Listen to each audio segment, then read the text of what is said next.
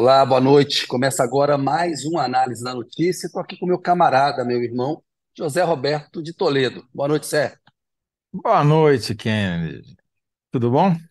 Tudo ótimo, Zé. Ó, semana começando aí com grandes novidades, né? Uma delas é que o análise agora vai ser só na terça e na quarta. Na quinta-feira a gente não vai fazer mais. Acha que teve uma discussão interna, a gente achou melhor assim. Aí o trabalho é fazer um programa melhor ainda para vocês que estão acompanhando a gente. Então, se liguem aí, terça e quarta, das 19 às 20 horas, tem análise da notícia. Beleza, Zé? É isso, né? Mais alguma É novidade? Não. isso. Hum, tá bom, né? Olha esses óculos bonitos e modernos do José Roberto Toledo. É para te ver melhor, como diria o. Ah, tô- como diria o Lobo Mal, para te enxergar melhor, meu querido. Zé, seguinte, três blocos de hoje, no primeiro nós vamos falar da uma possível delação do Mauro Cid ou uma colaboração. Isso entrou no radar da CPMI e também está lá no radar da Polícia Federal. Está colaborando. Quais são as implicações disso? Segundo bloco, uma conversa sobre o 38º ministério que o Lula vai criar. Anunciou hoje na conversa com o presidente que ele vai criar um ministério para pequena empresa empreendedorismo e tal. A gente sabe que está no âmbito da reforma ministerial e vamos trocar uma ideia a respeito disso. E tem um assunto muito importante que ainda está repercutindo, que são os votos que o Cristiano Zanin deu na semana passada no Supremo Tribunal Federal, que deixou a esquerda do PT e a esquerda de um modo geral aí decepcionadas, indignadas, alguns surpresos, outros nem tanto. E nós vamos conversar com a Heloísa Machado a respeito disso. Ela é pesquisadora do Supremo Tribunal Federal, conhece toda a pauta ali, tudo que rola lá, e é E professora da gente. FGV Direito, Faculdade de Isso. Getúlio Vargas. De, O que a gente combinou com Vargas, desculpa. a, com a gente com- combinou com a Heloísa é que ela vai tentar dar uma de prestidigitadora. Ela vai. Que o- a gente pediu para ela o que, que mais tem pela frente que o Zanin, em conluio com os outros ministros ah, à direita, eh, podem ah, criar de problema, né? No, no E tem pano Supremo, para manga, do né? Supremo. Tem muita coisa, tem muita coisa. É, o principal deles aí é o marco temporal, né? Eu tenho É, uma o, proposta o para o primeiro era esse. né? É, eu sou a favor do marco temporal, 1.500. Aí devolve o Hum. pátio no colégio para os caras, né? Mas enfim, eles querem 1988. Então, Zé, vamos lá, passando a, a bola para você e estamos Tá aí. bom. O Kennedy, qual vai ser a que, que diferença faz a colaboração, a eventual colaboração ou eventual delação do Coronel Cid diante das provas que a Polícia Federal já colheu contra o Bolsonaro? Ô Zé, tem um caminhão de provas contra o Bolsonaro, tem muita coisa, né? Mas faz uma diferença do ponto de vista jurídico e uma diferença muito maior do ponto de vista político, da disputa de narrativas políticas. Porque a gente sabe que tem uma parcela da população e do bolsonarismo raiz que acredita em tudo que o Bolsonaro disser. Se alguém do próprio grupo, que era o carregador de mala, o ajudante de ordens, pagava conta, vem e conta e a história toda está na voz dele, isso demole e tira a credibilidade da narrativa do Bolsonaro. Ajuda a desconstruir o Bolsonaro e as mentiras dele, né? Dá mais peso aos. Eu, eu fiz umas anotações aqui, eu quero ler para não esquecer de nada, né? Que os crimes têm mais credibilidade narrados na voz do Mauro Cid do que só nos inquéritos da, da Polícia Federal e do Supremo. Por quê? Porque tem um debate político estabelecido. Né? Tem uma divisão política no país, a gente viu o resultado da eleição, a extrema-direita ganhou voz nos últimos anos, portanto, se tem alguém do campo de lá e entrega o Bolsonaro, isso tem bastante, isso reforça, além de reforçar juridicamente o trabalho da Polícia Federal e do Supremo, e vamos respeitar o trabalho da Polícia Federal, está sendo muito bem feito, isso é, dá mais peso ainda. E outra coisa, Zé, pode revelar muito mais coisa, porque isso é o que foi descoberto quando se aprendeu o telefone do Mauro Cid, ele deixou na nuvem, agora tem um exame de celulares do Frederico Assef, que é advogado da família, uma espécie ali de faz Era, tudo. né? Mauro, era, era. É, Já, continua já sendo, foi Flávio Bolsonaro, dispensado, sim. né? É, No caso foi, mas, notícia é um- hoje é. Uhum. né? Mas o Flávio Bolsonaro estava defendendo, não, a gente confia muito nele, é um cara muito leal, muito bacana, ou seja, estão morrendo de medo, né? Então, o Mauro Cid pode revelar muita coisa que a gente não sabe. Ele teve Isso é condição para delação, né, Kennedy? Porque Exatamente. você ia Vamos falar lá. isso, mas eu, eu vou te furar. Desculpa. Manda ficha. Mil perdões. Não, é que você, você sempre fala isso, então eu vou citar um tal de Kennedy Alencar. Tem uma enorme diferença em relação à Lava Jato, porque não se trata de você chantagear o preso com uma prisão por tempo indeterminado para ele contar algo que você não sabe. A, a Polícia Federal já levantou as provas contra ele e contra o Bolsonaro. Então não é que é uma suposição, uma pescaria, joga lá uma rede e vê o que, que Isso. vem. né? Eles já sabem. E para ele eh, valer essa delação, eventual delação ou colaboração, ele precisa acrescentar coisas que a Polícia Federal ainda não sabe ou buracos que haja na narrativa ali, né? Na narrativa não, na- no que foi apurado. Então, é, tem uma diferença fundamental. Primeiro que já houve uma investigação, uma investigação baseada em fatos, como já está dizendo aqui, a Fabiana Carvalho, o celular dele já delatou, né? Isso. Já tem, já tem. Então, é, é- é muito. É, é complementar, não é a essência da investigação. Isso. Essa é a grande diferença, não é isso? É, a grande, é isso que você citou, era um meio de prova e ele não é o chefe da organização, né? Ele o cabeça não pode delatar, ele vai entregar gente acima dele. Então não é só o Bolsonaro, não, né? Ele pagava a conta da primeira-dama também, né? Pode ser que tenha pago de familiares do presidente, a família dele é uma família política acostumada com aquela tecnologia da rachadinha. Nós vamos ter a Super Quinta, né, Zé? Lá nos Estados Unidos tem a Super Tuesday, né? Que é a Super Terça, Uhum. que é quando tem todas as primárias se concentram ali em vários estados e tal. Aqui vai- haverá oito depoimentos na Super Quinta da Polícia Federal. Vai ouvir o depoimento das seguintes pessoas. Olha aqui, ó. Bolsonaro, Michele Bolsonaro, o Mauro Cid, o Mauro Cid, Lorena Cid, que é o pai do Mauro Cid, os assessores do presidente, o Marcelo Câmara e o Osmar Crivellati, que são militares, e os advogados, Fábio Weingarten e Frederico Wassef. O Mauro Cid está colaborando com a PF, está contando coisa para a PF. E parou de vazar de sexta-feira para cá, de quinta-feira para cá, todo dia um vazamentozinho ali. A, a Polícia Federal está segurando uns vazamentos aí. Então está tá se alimentando de evidências de coisa para perguntar simultaneamente para essas oito pessoas. Não é que marcou um depoimento de uma a uma da tarde, outras duas, outras três, outras quatro. Vai todo mundo depor na mesma hora.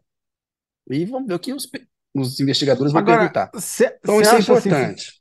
você acha sinceramente que ele vai contar coisas novas ou vai apenas assumir toda a culpa para si mesmo? Eu acho que ele vai contar coisas novas. Se ele assumir toda a culpa para si mesmo, a polícia já tem as, as provas para tá né? culpá-lo, né? Uhum. Tem mensagem dele dizendo, olha, é melhor não, não fazer transferência e entregar em dinheiro vivo lá, os tais 25 mil dólares para o pai. Eu acho que tem muitas provas. Se ele não traz nada de novo, isso enfraquece. Por isso é que tem que ver se a colaboração dele será uma colaboração voluntária, ele ajuda até um determinado ponto e para, ou se resulta numa delação premiada. As duas podem implicar em, pe- em penas menores. Quando o réu voluntariamente confessa e tal, isso cria um atenuante para a pena. É que a delação é uma lei específica para combater organizações criminosas. Então você pega um peixe menor que delata os peixes maiores ou o chefe do cardume, né? Uhum. Então, para evoluir para uma delação, se for uma delação premiada, tem que trazer coisa nova. Se for uma colaboração, eu, eu admito que eu fiz isso mesmo. Meu pai foi lá e entregou o dinheiro, aí fica no, no âmbito da colaboração. Isso para a Polícia Federal. Para a CPI, Zé, o efeito político é maior ainda. A gente lembra do caso do Heriberto França, que foi um motorista que depois da CPI do Collor, do PC Farias, Fernando Collor de Mello era presidente da República, sofreu um impeachment em 1992. E a partir do depoimento do Heriberto França, se descobriram os fantasmas do Collor. E o PC Farias usava fantasma para pagar despesas do Collor e de familiares Fantasmas é diferente de laranja porque eram, eram pessoas que não existiam, não é Isso. pessoas reais, né? Mas tem um parentesco. A metodologia é parecida. Você usa o fantasma, né, pessoa que não existia, para pagar uma despesa, pegava um, né, e, e alguém que não existia, fazia um CPF falso e criava, é, simulava isso. E a família Bolsonaro adora um laranja, tecnologia das rachadinhas. Né? Então, para a CPI, você imagina um depoimento. O Mauro Cid tá, na CPI está exercendo o direito de ficar calado. Ele faz aquele discurso inicial e depois ele fala: vou ficar calado. Imagina o Mauro Cid sentar numa CPI, para o país inteiro ouvir ele contando o que, que o Bolsonaro fez na presidência da República. As investigações das quais ele está envolvido, o que ele sabe. Vou começar pelas mais, assim, falsificação de, de cartão de vacina. Né? Parece coisa rasteira, mas pode ser, a partir dali, desencavar todos os crimes contra a saúde pública que o Bolsonaro cometeu na pandemia. Né? Fica essa discussão na imprensa aí se foi golpe ou não foi golpe, a coisa da Dilma, impeachment da Dilma. Assim, o Bolsonaro desmoralizou o expediente do impeachment no Brasil. Porque se tinha alguém, um presidente contra alguém, havia prova, era o Bolsonaro. Né? Mas isso é outro programa por um outro dia. Então, falsificação de vacina. Joias. Atos golpistas, que se você ampliar, vai ali para como é que chamou o hacker e levou para dentro do Ministério da Defesa, como é que discutiu que ia fraudar a urna, as teorias conspiratórias, né? Milícias digitais, aqueles gabinete, aquele gabinete lá dentro, o gabinete do ódio, que ficava dinamitando todo mundo, né? Você twitta um negócio, aparece aí esse, essa milícia digital dele aí, para ficar atacando as pessoas na, na internet. Tem couro duro, eu estou acostumado com esse povo. Tem gente que não tem. Intimidava muita gente. É muito jornalista sofrendo com esse negócio aí, com a intimidação desses vagabundos, que é o que eles são. Então, o, o, o Mauro Cid, depondo numa CPI, ele pode, assim, demolir a narrativa do Bolsonaro. É o cara que estava do lado dele, né? É o cara que, que, sabe dos segredos dele. Então, eu acho que a, a, a, um depoimento dele é demolidor, tanto do ponto de vista jurídico, uma delação, tanto uma colaboração ou delação, né? É demolidor tanto do ponto de vista jurídico, mas sobretudo político. E tem uma coisa que é, talvez ainda não esteja bem avaliada, mas que eu acho que é uma diferença fundamental, que ouvindo você falar me ocorre, é que uma coisa é você ser um criminoso que pratica crimes em benefício próprio e eventualmente delata alguém que faz parte do mesmo esquema, pode estar até acima de você dentro da organização criminosa, mas os dois estão cometendo crimes em que ambos vão se beneficiar. No caso do Mauro Cid, tirando a falsificação das carteiras de vacinação, ele não se, se beneficiou em nada, ele não ficou mais rico, apesar de ter movimentado milhões na sua conta, não foi para aumentar o patrimônio pessoal dele ou do pai dele, foi para aumentar patrimônio da família Bolsonaro. Então é mais grave, porque não é é, alguém que parceiros no crime, vamos roubar juntos, vamos nos locupletar juntos. Não. É alguém que foi um funcionário público, um militar de carreira, com uma ficha que diziam era exemplar, que é corrompido pelo Bolsonaro. Imagina se o Bolsonaro tivesse sido é, reeleito e a gente não soubesse desses casos. Mauro Cid estava lá dentro, já tinha virado general a uma altura dessa, podia ser ministro da Defesa ou alguma coisa, o comandante Não, ele ia virar, ia ser comandante do, do, do, da tropa de elite do Exército Brasileiro, uma tropa sediada em Goiânia, 200 quilômetros de Brasília, pronto para fazer um golpe. É, o Lula cortou. Não deixou, não deixou, estava pronto para fazer para dar um golpe de Estado. É que a aposta do Mauro Cid era essa, né? Na verdade, esse pessoal queria dar um golpe. É que eles não conseguiram, Exato. né? E fica a imprensa falando, o alto comando não quis dar um golpe. Tem esse papo agora para proteger os militares da CPI. O alto comando, o alto comando não podia dar golpe. A sociedade brasileira não aceitava golpe. Não tinha clima para golpe. Não foi uma concessão do alto comando não dar golpe. Né? Eles Tem estão com esse papo de... agora que eles estão morrendo de medo da CPI. Eu, né? é uma eu recomendo, eu recomendo para quem compra essa versão ler os documentos que o National Archive dos Estados Unidos divulgaram faz poucas semanas sobre o golpe no Chile. Lá fica muito claro que o golpe foi gestado dentro da Casa Branca do Salão Oval entre o Nixon e o Kissinger.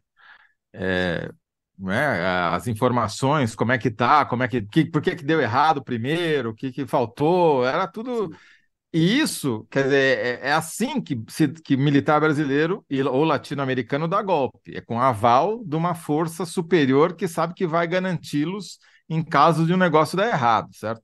Aqui não havia essa circunstância, porque os sinais emitidos pelos Estados Unidos eram o oposto. Se vocês aprontarem, veja lá, hein? Não é assim É que as coisas funcionam. Então, é, é muito diferente de 64, é muito, quer dizer, não é uma decisão, você tem razão. Não é só o- porque havia generais bonzinhos que é, não, mas o. Toledo, você lê todo dia na imprensa, ouve no rádio e na TV o dia inteiro. O alto comando não quis dar um golpe.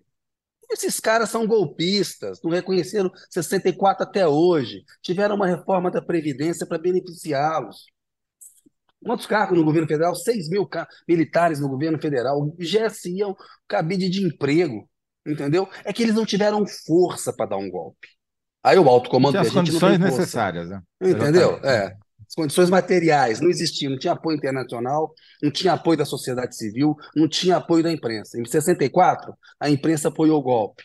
Tinha clima internacional, a elite Aí, queria golpe. No Entendeu? golpe no Chile, a CIA forneceu dinheiro, armamento, infraestrutura, tudo. Quer dizer, é, é muito diferente da situação. Não tinha, realmente não tinha condições objetivas para um golpe.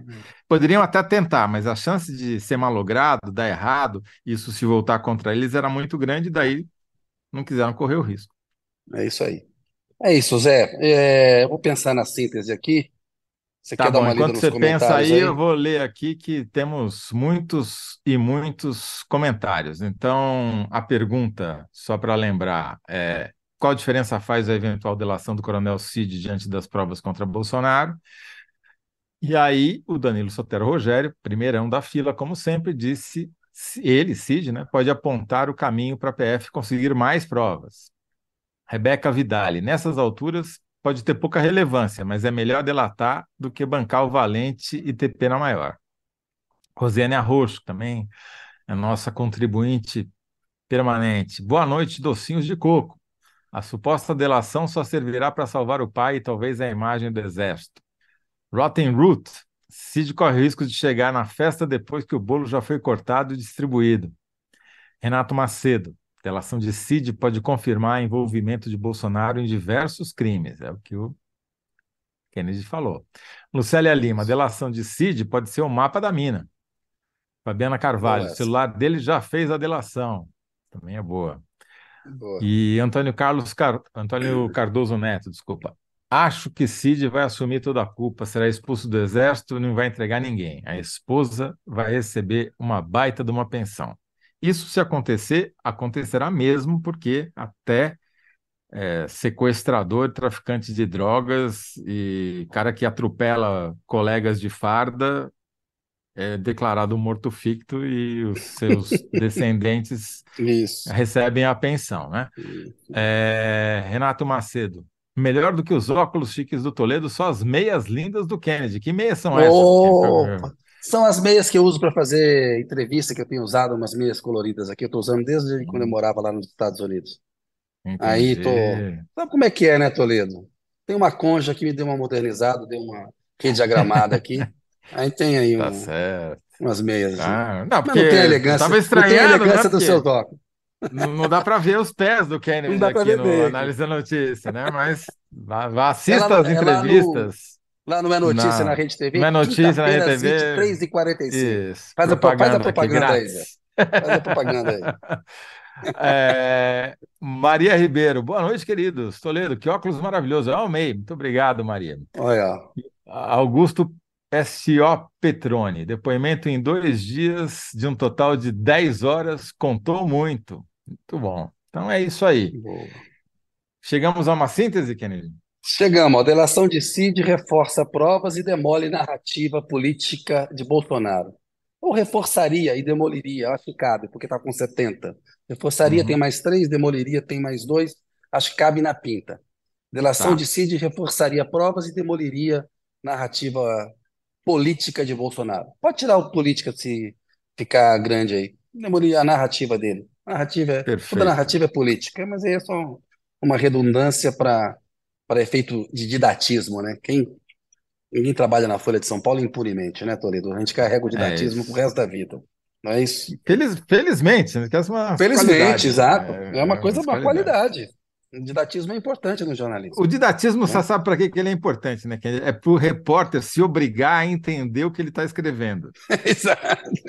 Não, porque é, é, uma tentação o repórter simplesmente reproduzir o que a, o entrevistado falou sem mastigar, né? Sem é. entender realmente o que está escrito. E agora com o didatismo, não, você tem que reescrever com as suas próprias palavras. Então... Ajuda a descobrir o lead, né? Entenda por que é importante, né? Aí, opa. Exatamente. É isso aí. É isso aí. Boa, Zé. Então devolvo a bola para você. Depois dessa aula de jornalismo de José Roberto de Toledo, nós vamos para o bloco 2 do análise aqui. Zé, o Lula hoje, lá no Conversa com o Presidente, ele falou, voltou lá, vou criar um ministério para pequena, microempresa, porque elas são as empresas que geram mais emprego no país, e também tem uma parcela da população que não consegue trabalho em carteira, com carteira assinada ou não quer, quer montar um negócio, quer empreender, e um ministério específico para isso. Claro que a gente sabe que o pano de fundo disso é a reforma ministerial que está em discussão, né? Porque uhum. ele não criou esse ministério quando fez os relatórios da transição, sugestão, quando ele montou o governo. A pergunta que você tem que responder Zé, é para que tanto ministério? Queria deixar aí a, a bola com você, porque você precisar de alguma ajuda aí da reforma, da qual a gente falou vou... semana passada, a gente troca uma ideia. Precisarei com certeza, mas para mim esse ministério, quando ele anunciou, a primeira coisa que me veio à cabeça era um ministério com um nome parecido, que foi criado é, alguns governos atrás, e, se não me engano, o ministro era o Afif Domingos, e ficou apelidado de Ministério do, das Pequenas Empresas e Grandes Negócios, né? É, que é, um, obviamente, uma, uma coisa. Não é o nome injusta. de um programa? Tem um, tem um programa em algum Não, tem, um, tem uma revista da, da, da é editora é Globo que chama Pequenas Empresas, Grandes Negócios, né? Então, é esse passou a ser o apelido injusto, diga-se, do Ministério. Pois bem. Ministério das, da Pequena Empresa e Médio, Pequena e Médias Empresas é também o Ministério dos, da, das Pequenos e Médios é, Negócios com o Central, Coreia não, né? É, porque é, tem um levantamento aqui, o Globo fez, eu complementei, é, número de ministros ou de ministérios por governo. Então, com esse novo anunciado, que vai, ainda vai ser criado, o Lula 3, terceiro mandato, vai chegar a 38 ministros, ou, ou que aí tem que esclarecer, nem tudo é ministério, né? Tem secretaria, secretaria com status, de, de ministério e tem secretários com status de ministro. Né? Exato. Quando uma pasta tem status de ministério, tem uma estrutura maior, uma estrutura de ministério. Quando só o secretário tem status de ministro, a estrutura é menor, mas é uma coisa mais honorífica para dar mais força política. Exatamente. Então, tem a, a CGU, Controladoria Geral da União, é uma controladoria, o nome já diz, não é um ministério, mas o controlador geral da União tem status de ministro, é um ministro, Isso. como todos os outros, participa das reuniões ministeriais, etc, etc. É um cargo importante e recebeu o status para justamente ter um efeito simbólico, não aumenta o número de cargos, né? Se você pegar os 38 do Lula, Sim. não vai ter necessariamente mais DAS 6, que é o máximo da, da função gratificada é, na equipe. Eles pegam e vão fatiando os ministros, né? os ministérios. E aí tem um efeito. É engraçado, porque, vamos lá, Lula 3, 38. Lula 2, 37. Lula 1, 35. É tudo ali, né? Tem um é, a mais, mas... dois a mais, nada, nada, né? Mas é, o, é, mas é Lula 3 que está com o maior, né? Sim, foi crescendo. É. E, e aí só, vou, Zé, para ajudar você, aí não é uma correção, não. A, a CGU ela tem status de ministério, não só o, o, ministro tem status de ministro, não, por causa da estrutura Sim. dela. Né? Sem São geralmente não, e é um órgão importantíssimo. Não, é, é um órgão importantíssimo. Que, e, aliás, é um se tem um que, que eu não que demoveria, seria o que eu manteria com esse poder a CGU. Esse, é isso aí. Vale a pena é, o investimento, né? Exato. Agora, é, Pega o, o, a Dilma. Dilma 1 teve 37. Quer dizer, então, é, se a gente pegar em ordem cronológica, Lula 1, 35, Lula 2, 37, Dilma 1, 37, manteve o Lula. E no 2, que já estava a coisa indo por água abaixo, chegou a 39. É o recorde. A, Dilma ah, tem esse recorde. O maior número de ministérios é é a Dilma. E agora o Lula vai de 37 para 38 com a criação do pequeno e médio. Como era antes? Bolsonaro. É sempre assim. Sai um governo de esquerdoso, entra um governo direitoso, cai o número de ministérios. Então, Bolsonaro terminou com 23 ministros, né? O Collor, que assumiu também com esse discurso de vamos enxugar a máquina pública, literal, caçador de marajá, blá, blá, blá, ladrão, né? Cortou de 27 que o Sarney tinha para 12. É o menor número de ministros. Mas não adiantava nada, porque a estrutura não. Você tira a, o nome do prédio, mas a, quem está dentro do prédio continua lá, entendeu? É, é o caso do, do, Paulo Guedes, no Ministério da Economia. Fundiu planejamento, trabalho, previdência ali, e a estrutura acabava não funcionando. E tá, os cargos estavam lá. A estrutura. Não, não muda porra nenhuma, desculpa, o, o francês aí. É, não muda não, porra porque, não, e, e, fica mais e fica e fica às vezes mais ineficiente, porque de, no final quem dá o chamegão para assinar um decreto, uma resolução, né, é um cara só, uma pessoa Isso. só. E o funil fica menor, fica mais apertado, retarda às vezes o processo decisório. Não é não quer, o número de ministros não quer dizer rigorosamente nada. Nada. Isso. Pode ter mais gente com direito a andar de jatinho, pode ter mais carro com chapa de bronze, é, mas efetivamente, do ponto de vista do gasto público, não muda patavina, não, não é isso. Isso daí é só para fazer propaganda. Então, Collor diminuiu para 12 e foi empichado por corrupção do mesmo jeito. Sabe? Não mudou nada. O, o Fernando Henrique. O Fernando Henrique é um caso curioso, porque ele começou com 29 e no segundo mandato diminuiu para 26 é o oposto do que aconteceu nos governos do PT, que foi crescendo à medida que você ia precisando do aluguel. E, e por que, que o número é esse? E, e o Itamar. Tinha uma 28. coisa legal, Zé, do Fernando Henrique, assim, a fragmentação partidária era menor, tinha menos partidos políticos. Ele tinha uma aliança muito sólida, o PSDB, com o PFL. Com a maior fragmentação partidária, e a Dilma foi o auge, cada partido tem o ministério. Por que está rolando essa reforma ministerial? Estão criando. Porque o PP e o Republicano, que são dois partidos que não estão no governo, querem entrar no governo. E é preciso dos votos desses partidos no Congresso. Mas fecha o pano e vai para você de novo, Zé. É, e, e, tem que, assim, na verdade a diferença era maior porque você tinha três ministérios militares. Você tinha o Ministério é da Aeronáutica, o Ministério da Marinha e o Ministério do Exército, que foram unificados no Ministério só que é o da Defesa e os chefes das armas per perderam o status de ministro. Então, isso aconteceu até o governo Fernando Henrique. Então, é, quando você fala que, que o governo Sarney, por exemplo, tinha 27, na verdade, ele tinha 24 civis e três militares que Sim. era obrigatório preencher, né? Com alguém Isso. da. Uma vez, quando eu era foca em Brasília, no século retrasado, eu estava de plantão, eu tinha acabado de chegar lá, tinha 21, 20 anos, nada, né?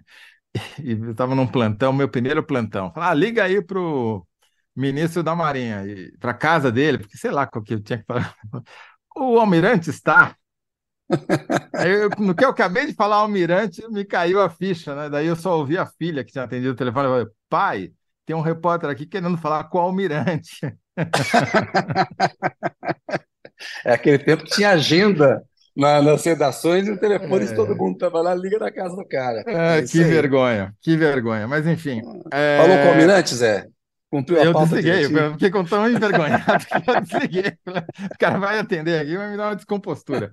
Mas assim, a, o ponto é o seguinte: por que, que os ministérios do PT têm sempre mais de 30, enquanto até então ele não chegava a 30, né? O, o Itamar chegou a 28, o Sarney chegou a 27, o Fernando Henrique bateu em 29 na trave, né?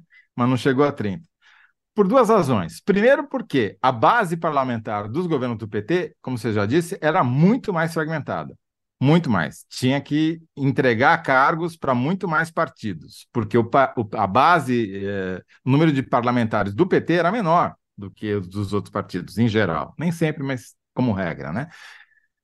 Primeira razão. Segunda razão, o PT tenta dar representatividade social no ministério. Então, é um efeito simbólico é uma simbologia, aquela coisa, subir a rampa lá com pessoas de todas as etnias, cores, e, né? E, e, e, Então, o Lula 3 tem 11 mulheres.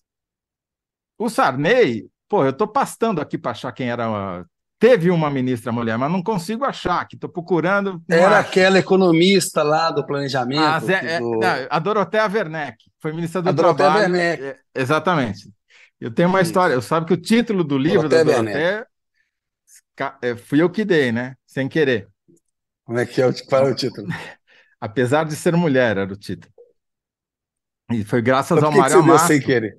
É, que foi assim, eu era repórter na Fiesp e a gente estava conversando com o Mário Amato, que era o presidente da Federação dos Estados de São Paulo, e daí, numa rodinha de repórteres, aí falou, tocou o telefone, naquela época era telefone fixo, ele pediu licença, foi atender o, o telefone, voltou depois de cinco minutos e falou: era a ministra Doroteia, que é muito inteligente, apesar de ser mulher, e continuou a conversa.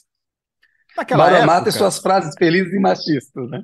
Mas nessa época era tão louco, a, o preconceito era tão grande, que eu fui o único que escreveu na matéria que ele tinha falado essa frase. Os outros repórteres acharam Passou normal, batido. entendeu? Passou batido. Uhum. Aí isso virou o título da matéria, primeira página, tal. O Maria Mato precisou pedir desculpa, virou o livro da Doroteia. Mas enfim, eu nem eu lembrava que a Doroteia tinha sido ministra. Mas enfim. Boa é, contribuição. Boa contribuição, Toledo era uma dificuldade achar é, mulheres no ministério. O, o, o, o a Bolsonaro. Cardoso de Mello foi do Collor, ministro da Economia. Uma. Uma. O, Bolsonaro teve três. O governo Lula tem onze.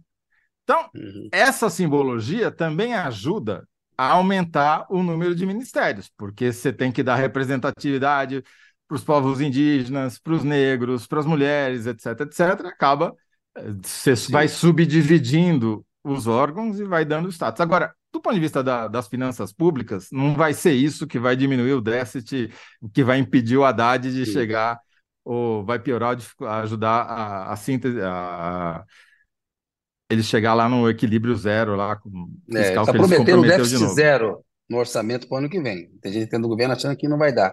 E muitos analistas também, mas esse é um outro assunto. Ô Zé, olha então, os comentários aqui, ó. É, está criando esse ministério para colocar o Márcio França, pois o PP quer o de Portos. É naquele xadrez que nós comentamos na semana passada. Tem uma dancinha de cadeiras aí que pode envolver o Márcio França, o Wellington Dias, para a entrada de dois novos ministros, o André Fufuca e o Silvio Costa Filho. É, Lucas Porto, a dupla que vale a pena, Toledo e Zé, gostei dessa aqui, essa dupla é boa. Fabiana Carvalho, é, pobre contra a taxação de grandes fortunas é de lascar. Aqui. Carla Rodrigues, as histórias de jornalismo de vocês são muito, são muito boas. Melhor coisa, boa. Ó, tá, a Letícia está pedindo a síntese aqui, Toledo. Você vai ter que você faz aí, por uhum. gentileza. E eu vou falar aqui, ó, que já está no ar a enquete. Quem respondeu melhor lá no bloco 1, delação de Cid reforçaria provas e demoliria a narrativa de Bolsonaro. A do público, a delação de Cid pode ser o mapa da mina. É boa do público. Perfeito. É Vamos lá, Zé. A pergunta para você é: para que tanto ministério? ministérios a mais para compensar votos a menos no Congresso. Boa! Legal, cara. Isso aí. O programa é bom demais, cacete. Falando interesse. Bom, vamos falar de coisa séria, né? Chega de. Agora vamos, vamos para a parte séria do programa, a parte boa agora do programa. Trazer gente vamos que falar... entende, sabe do que está é, falando, né? Sabe o que está falando, não fica só chutando, não. Vamos lá. Seguinte, coloca aí Luísa Machado com a gente aí, por favor. Alô, Heloísa, tudo bem? Fala, Luísa. Olá, gente, tudo bom? Apesar de ser mulher, vou falar um pouquinho sobre Apesar de ser mulher, ela entende muito do Supremo Tribunal Federal, é uma craque do direito, professora da FGV Direito de São Paulo, né? Fundação Getúlio Vargas. A Heloísa é uma craque é, do direito, acompanhou aí. Ô, Heloísa, nós vamos falar sobre esses votos do Cristiano Zanin. A pergunta que você vai ter que responder no final, na nossa síntese, é o que fica em perigo com o reforço conservador de Zanin no Supremo?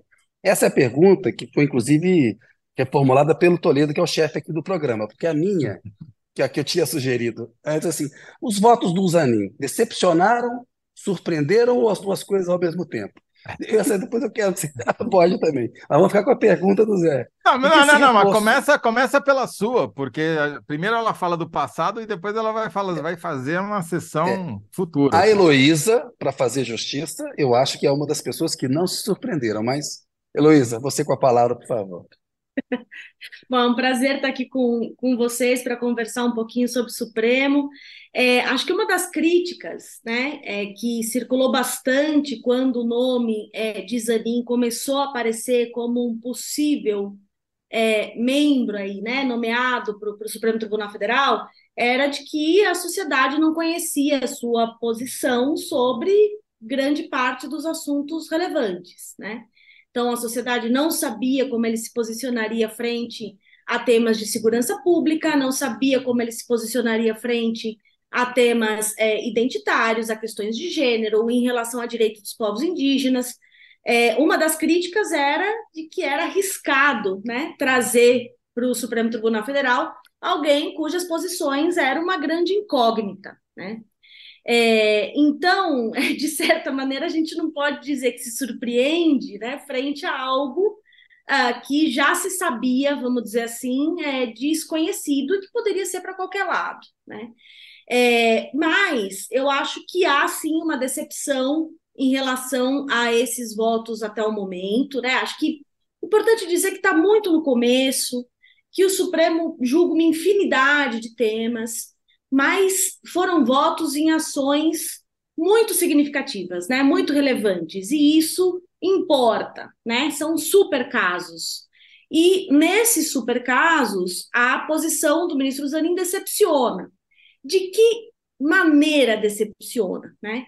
É, decepciona por se afastar, vamos dizer assim, inclusive de uma concepção é, político-ideológica que uh, orienta, de maneira geral, o governo federal. Né? Então, de certa maneira, é esperado que um presidente indique alguém que esteja afinado à sua percepção de mundo. Isso é meio óbvio, né? Então, é, presidentes conservadores indicarão conservadores, é, é, presidentes preocupados, vamos dizer, né, com a lógica dos direitos humanos, indicarão ministros ou ministras preocupados com uma lógica de direitos humanos, né? É, e a decepção vem justamente aí, né? Como é que um ministro indicado nesse contexto por Lula é, vota na sequência uma série de casos que podem ser classificados como uma posição contrária aí, né, a uma defesa de princípio de é, direitos humanos. Então, isso é ruim, isso é Vamos lembrar os votos, Heloísa. Foi, foi o voto no julgamento da, da sobre maconha, né, uma despenalização do consumo de maconha, um sobre é, homotransfobia, né, como é que é? é injúria, ser comparada à injúria racial, e, e tinha uma questão técnica para análise é, ligada a uma questão indígena que eu não me recordo agora. Os três que votos, era ele, a ele se... possibilidade de analisar uma ação proposta pela articulação dos povos indígenas do Brasil em relação a um caso que relata uma violência sistêmica é, contra povos indígenas, né, no, no, Mato Grosso, no Mato Grosso do Sul. E Isso. tem mais, né? Tem também um caso sobre uma possível equiparação de competências para as guardas municipais é, em relação, né, à sua posição como forças de segurança pública e é, em alguns habeas corpus, né, a desconsideração aí do argumento sobre insignificância. Então, um pacote considerável né, de é, estragos aí em relação é. a uma posição de princípio de defesa de direitos humanos que Oi, se presumiria, né? O, o da maconha, inclusive, suspendeu pela um argumento raso, né, fraco, que ele usou, e os ministros que estavam dando voto, na hora, apresentaram o argumento. O julgamento não terminou ainda. Ele podia rever esse voto, podia aprender um pouco, estudar um pouco sobre o tema e aprender. Tem uma assessoria lá, dá para rever ainda, porque o André Mendonça pediu vista, mas um argumento assim de que se despenalizar vai agravar um problema de saúde pública. Não, é uma questão também de saúde pública, de liberdade individual, de é, diminuir o encarceramento de pessoas que estão presas injustamente. Né? Um voto que mostrou pouco conhecimento do que estava falando, né? Pois é, porque a, a, a tendência né, que se tem, que se imaginaria a partir de uma indicação de Lula, seria não só um alinhamento em relação a uma agenda de direitos humanos, né? É, e vocês falavam agora há pouco sobre a representatividade, o simbolismo é, do momento da posse, a questão dos ministérios, isso também se refletiria num nome é que seria indicado ao Supremo. Mas a gente também vem de quatro anos de negação da ciência. E seria importante, né? O direito também é baseado em evidências, né? É, que a gente tivesse um ministro que estivesse atento às pesquisas, aos dados, ao impacto, né? É, dos, dos argumentos, não na perspectiva de que ele seria consequencialista, mas de que o direito deve também atender uma lógica de como as coisas são, né? Então, é, quando a gente fala desse caso, da descriminalização do porte para consumo pessoal, a gente fala de evidências, de pesquisas, de observação de outros países, né? Não são argumentos que só vão desenvolver a questão da liberdade individual, da autonomia. Não, são argumentos sobre qual é a maneira mais eficaz, comprovadamente, de criar política para esse tipo é, de questão. E aí, de fato, é uma decepção, vamos dizer assim, é, dupla, né? Porque a gente tem é, um argumento que vai contra uma posição é, de direitos humanos, um argumento que deixa o encarceramento como está, e aí a gente está, sem dúvida, falando de uma violação massiva de direitos no Brasil, e de um argumento que ignora, vamos dizer assim, dados é, científicos, né? E um direito baseado em evidências, que se a gente vai por aí, não tem nem discussão sobre o que deve ser feito nessa ação. Né? Então, de fato, a gente está num cenário, até agora, num cenário que parece é ruim se a gente olhar para frente, né? Falando do passado, se a gente olhar para frente, ele parece que vai ficar ruim também, né? Mas é, ministros e ministras se adaptam, mudam de posição, e a gente espera que isso aconteça também com o Zanin. É, é bom, é, vamos Vou tentar dar um spin, ver se é possível, né? Dar um spin positivo nessa história. Ah, você citou, você, ah, na verdade, eu fiquei mais pessimista ainda, porque eu não tinha me dado conta que eram cinco votos que já tinham ido todos na mesma direção, opostas ao do que ah, eu só tinha me, só me recordava de dois ou três. Isso mostra que tem uma consistência, né? Ele é coerente no seu pensamento conservador, neoconservador, digamos assim que está em risco daqui para frente, Luiz? O que está na pauta do Supremo que a gente sabe que vai ser votado ou que pode vir a ser votado? Explica também, por favor, esse tal do efeito vinculante que acaba estendendo o peso de uma decisão do Supremo para outras cortes também. Bom, é, o Supremo tem uma pauta amplíssima de temas, né? Então, lógico, a gente fala muito das ações penais, do julgamento das pessoas que têm foro, mas o Supremo faz, sobretudo, outras coisas, né? Então, a gente tem na agenda aí do Supremo temas como redução da maioridade penal, é, descriminalização da interrupção de gestação, né? O, o grande caso do aborto, as violações aos direitos reprodutivos das mulheres, a discussão sobre gênero nas escolas, é, liberdade religiosa e afetação de políticas públicas do SUS, como, por exemplo, a requisição de tratamentos né, a partir aí de uma lógica religiosa que hoje o SUS é, não aceita. A gente tem uma agenda amplíssima, marco temporal está na pauta de julgamento. A gente tem, vamos dizer assim, é, uma agenda muito vasta é, em relação a é, direitos constitucionais. E a, a gente tem uma configuração já de alguns, muitos anos, onde o Supremo faz o contraponto de defesa dos direitos de minorias, né, de grupos minoritários, a um Congresso que segue uma lógica majoritária e que tem sido reiteradamente conservador. Né? A gente não tem visto avanços que venham do legislativo nessa agenda de direitos. E esses avanços eram ali corroborados, reafirmados no Supremo. Com uma, é, vamos dizer assim, guinada né, mais conservadora do Supremo Tribunal Federal, a gente pode, de fato, ter um cenário bastante preocupante é, para grupos minoritários, porque se coloca de maneira muito evidente a possibilidade não só de não avançar com uma agenda que precisa ser avançada, como de retroceder né, em muitas dessas conquistas que foram é, feitas ao longo desses anos. E o cenário é particularmente preocupante se a gente considerar é, que agora sai Rosa Weber, né?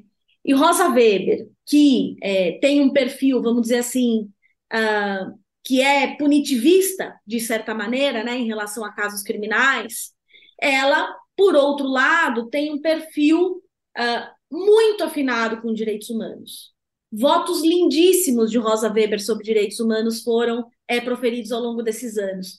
Em relação à demarcação de terras quilombolas, a direitos das mulheres, a direitos de crianças, e saindo uma pessoa que corrobora direitos humanos e eventualmente entrar alguém com perfil semelhante ao do Zanin novamente, traria de fato uma identidade aí é, de retrocessos nesses direitos nos próximos anos. Tem alguma coisa específica que você acha que pode aparecer, já está na pauta, ou pode aparecer em breve? Esse marco temporal. Que...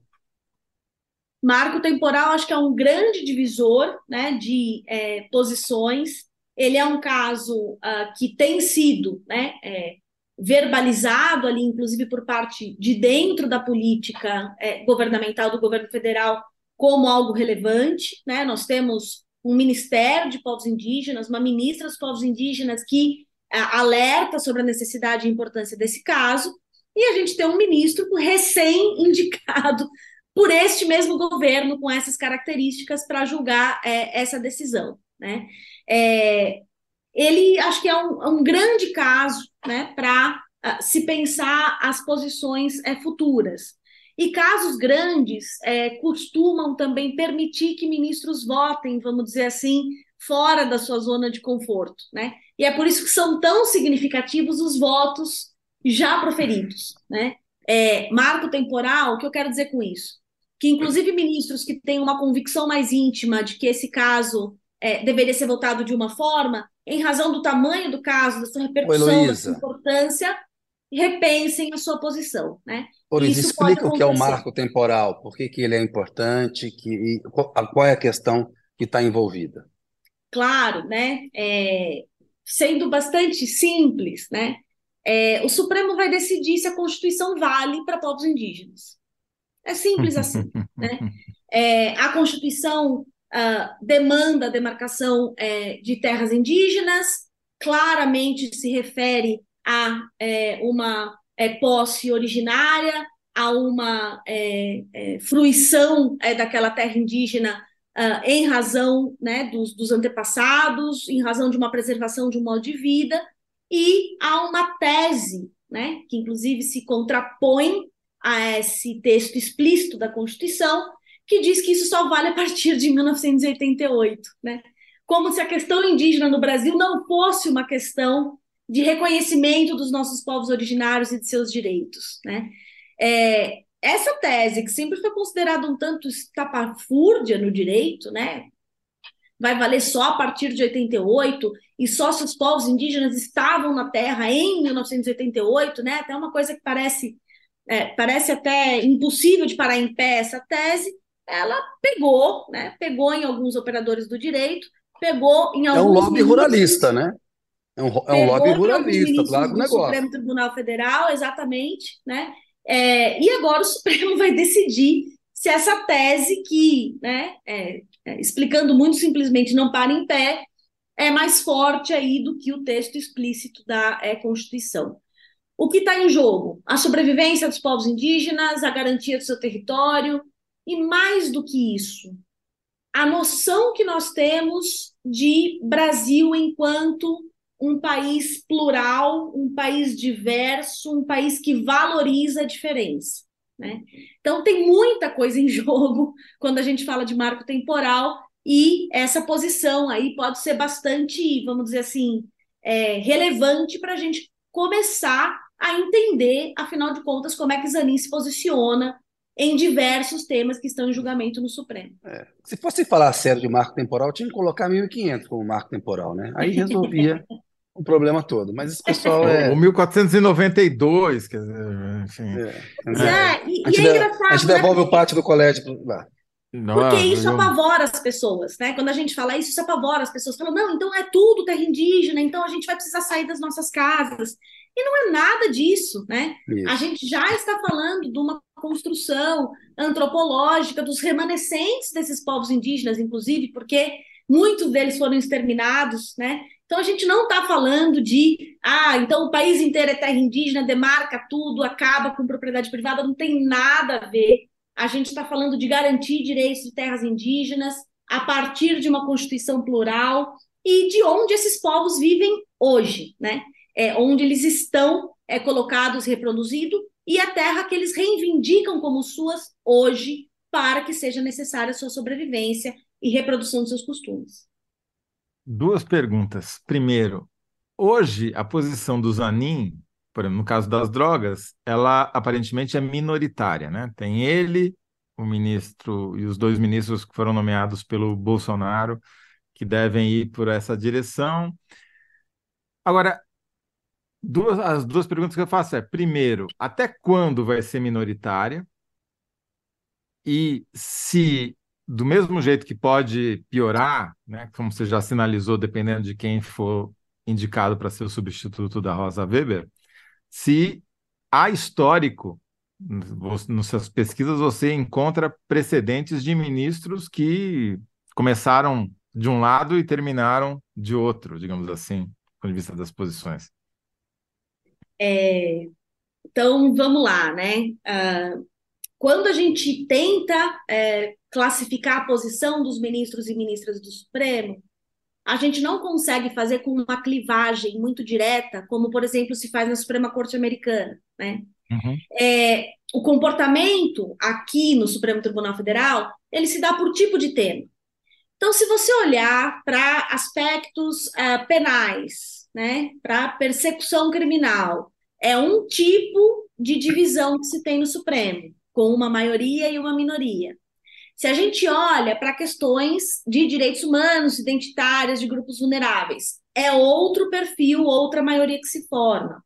Se a gente olha para é, conflitos relacionados ao mundo do trabalho e ao capital, é outra é, configuração que se estabelece no Supremo. Né? Você tem então, esses números, Heloísa? Você tem esses números assim de é, Primeiro, qual, eu, eu, fiquei curioso, qual, qual, que é, é, qual que é a divisão é o seguinte, na, na primeira só, classificação? Zanin, nessa questão aí de direitos humanos, pelo que foi até agora, e esse, esses votos que ele deu, ele fez uma dupla ali com Cássio Nunes e com André Mendonça. Quem mais se alia a esse trio, ou esse trio tende a ficar isolado dentro dessas questões? Né, o Toffoli caminha para esse trio em algumas questões, ou não? Você que pesquisa, conhece, é, como o Toledo falou, ficamos curiosos, porque a gente sabe, o Gilmar Mendes, por exemplo, ele é progressista em questão penal, em, em relação à questão das drogas, né? mas em termos econômicos tem uma outra visão, enfim. Você conhece melhor, fala você. Pois é, é, em matéria criminal, né, a gente tem o ministro Gilmar Mendes e agora o que acabou de sair Lewandowski, que eram ministros que concediam bastante habeas corpus, né? É, e que tinham uma consistência, vamos dizer assim, nessa concessão de habeas corpus, né? É, outros ministros e ministras tinham um perfil mais é, rígido, né? Como é, Fux, como a própria ministra Carmen Lúcia, né? É, que na revisão de casos criminais não ficaram conhecidos, né? Na, pela sua posição de é, compreender, né? É, como as garantias impactam ali é, no encarceramento. Então, são perfis distintos. O que se imaginava né, era que Zanin se aliaria a uma turma menos penalista, né, é, que tivesse uma sensibilidade maior por ser advogado de defesa né, é, em relação a esses é, processos.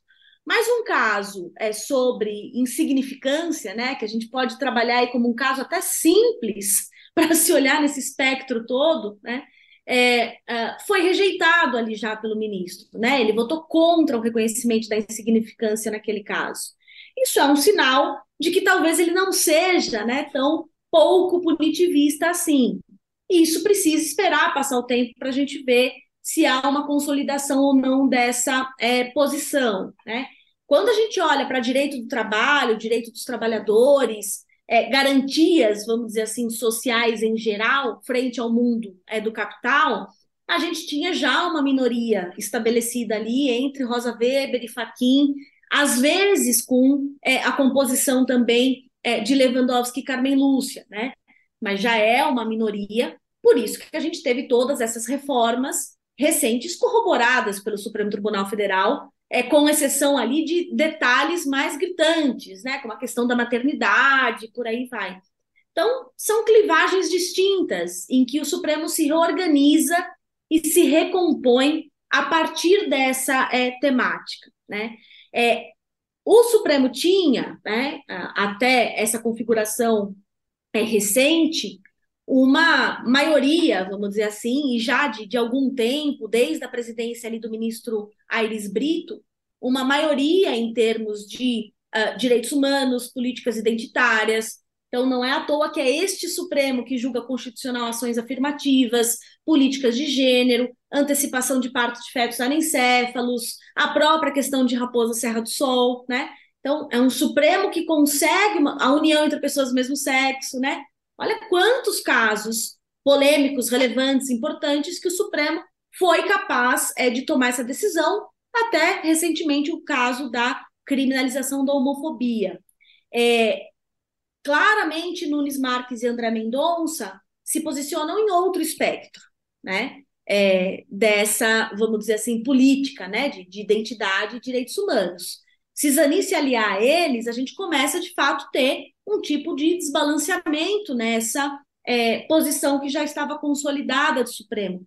Tem chance, sim, da gente ter retrocessos, basta a gente acompanhar o que acontece em outras cortes constitucionais que tiveram ministros né, é, nomeados ali por governos conservadores com uma reversão de uma série de casos relevantes. Né? Isso pode estar no cenário para acontecer no Brasil se as indicações não atenderem a uma obviedade, né, que é um governo com orientação de diversidade, de pluralidade, é, de garantia do direito dos trabalhadores, de combate à desigualdade, indicar alguém que pense desse jeito. Né? Se indicar alguém assim, que pensa do outro jeito, é difícil explicar, gente. É complicado. Agora, não, eu entendi muito bem.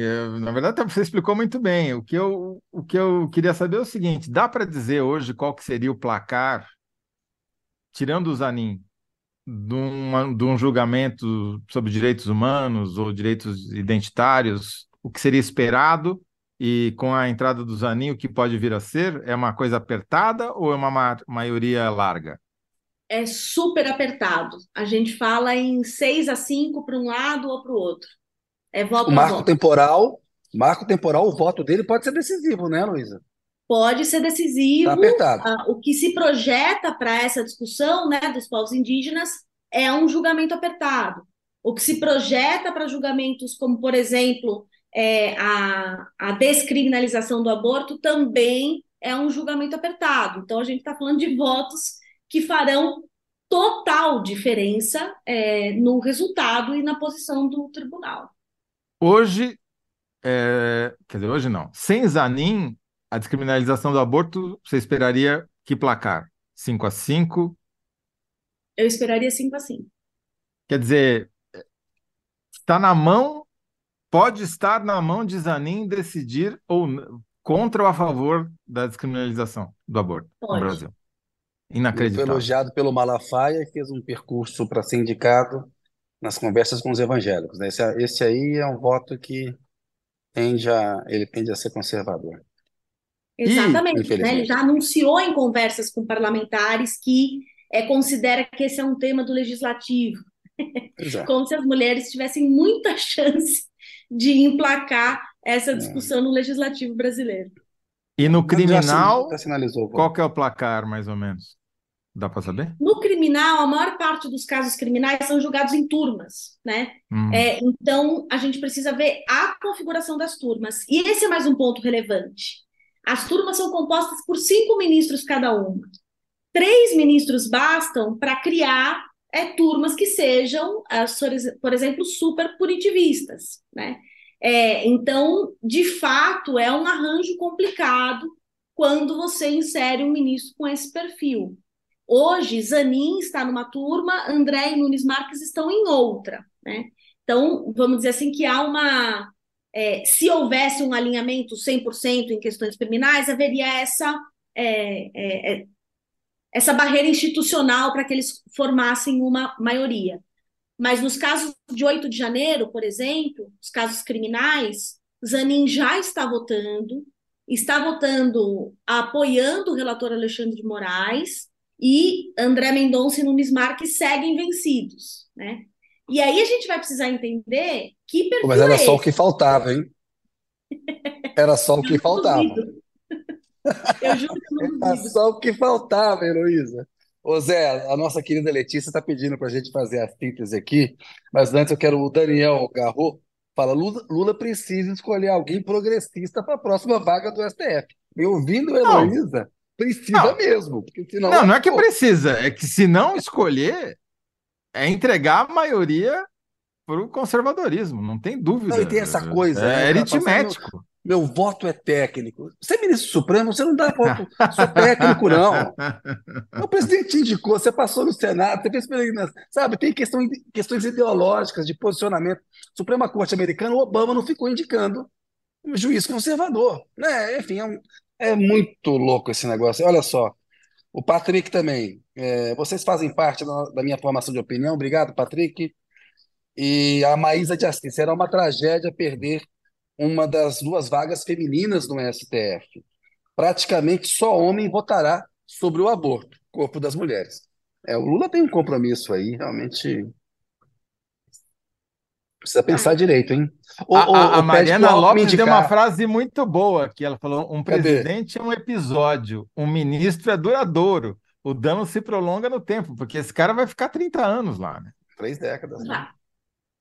Tem que pedir para o Alckmin indicar, que veio do PSDB. O PSDB sabe indicar ministro melhor do que o PT.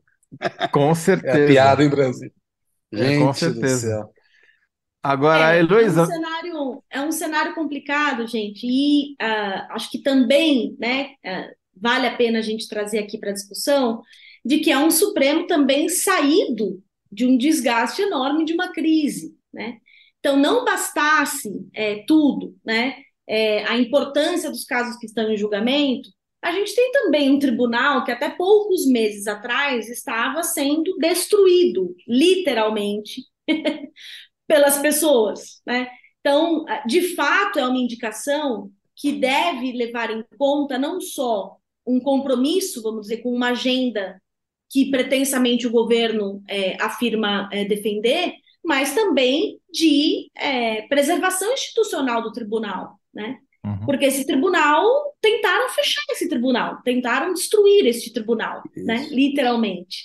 E é importante que os membros do tribunal tenham essa consciência do seu papel histórico nesse momento. Bom, vou sugerir uma Né? síntese aqui que a, a- entrevista foi muito rica, vai ser difícil, não vai dar para sintetizar tudo, mas a- a- o que fica, entre outras coisas, para mim mais chocante é que o Zanin tem voto de Minerva em questões de direito.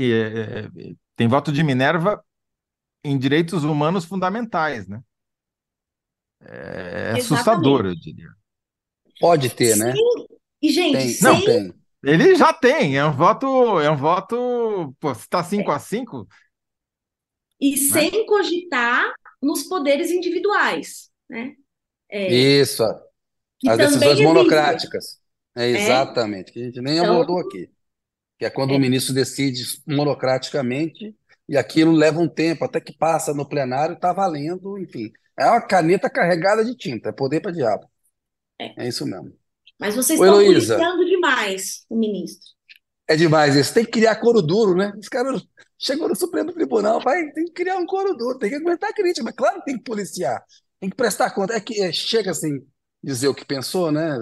Tem que fazer compromisso. Mas enfim. Não, e estou enganado ou, ou é uma, é uma corte, talvez a corte mais suscetível à opinião pública de entre todas?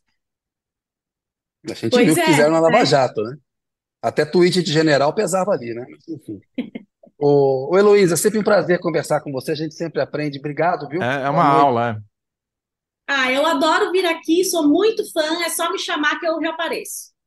Obrigado, sempre. Luísa. Valeu, tchau. boa noite. Doutor Toledo, vamos lá para as nossas sínteses, para a gente. Bloco 1. Qual diferença faz a eventual delação do Coronel Cid diante das provas contra Bolsonaro? Eu levei lá na, na enquete, depois eles dão os percentuais aqui que eu não estou vendo. Delação de Cid reforçaria provas e demoliria a narrativa de Bolsonaro. Bloco Muito 2. bom. Para que tanto ministério? Reporta, é, resposta do Toledo. Ministérios a mais compensam votos a menos no Congresso. E no bloco 3, a entrevista com a Luísa Machado, que fica em perigo com o reforço conservador de Zanin no Supremo.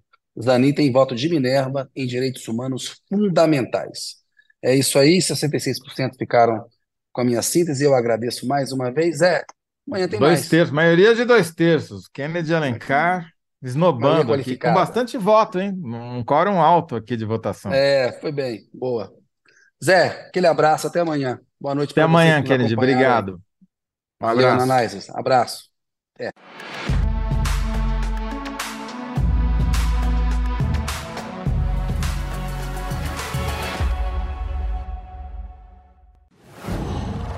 Qual?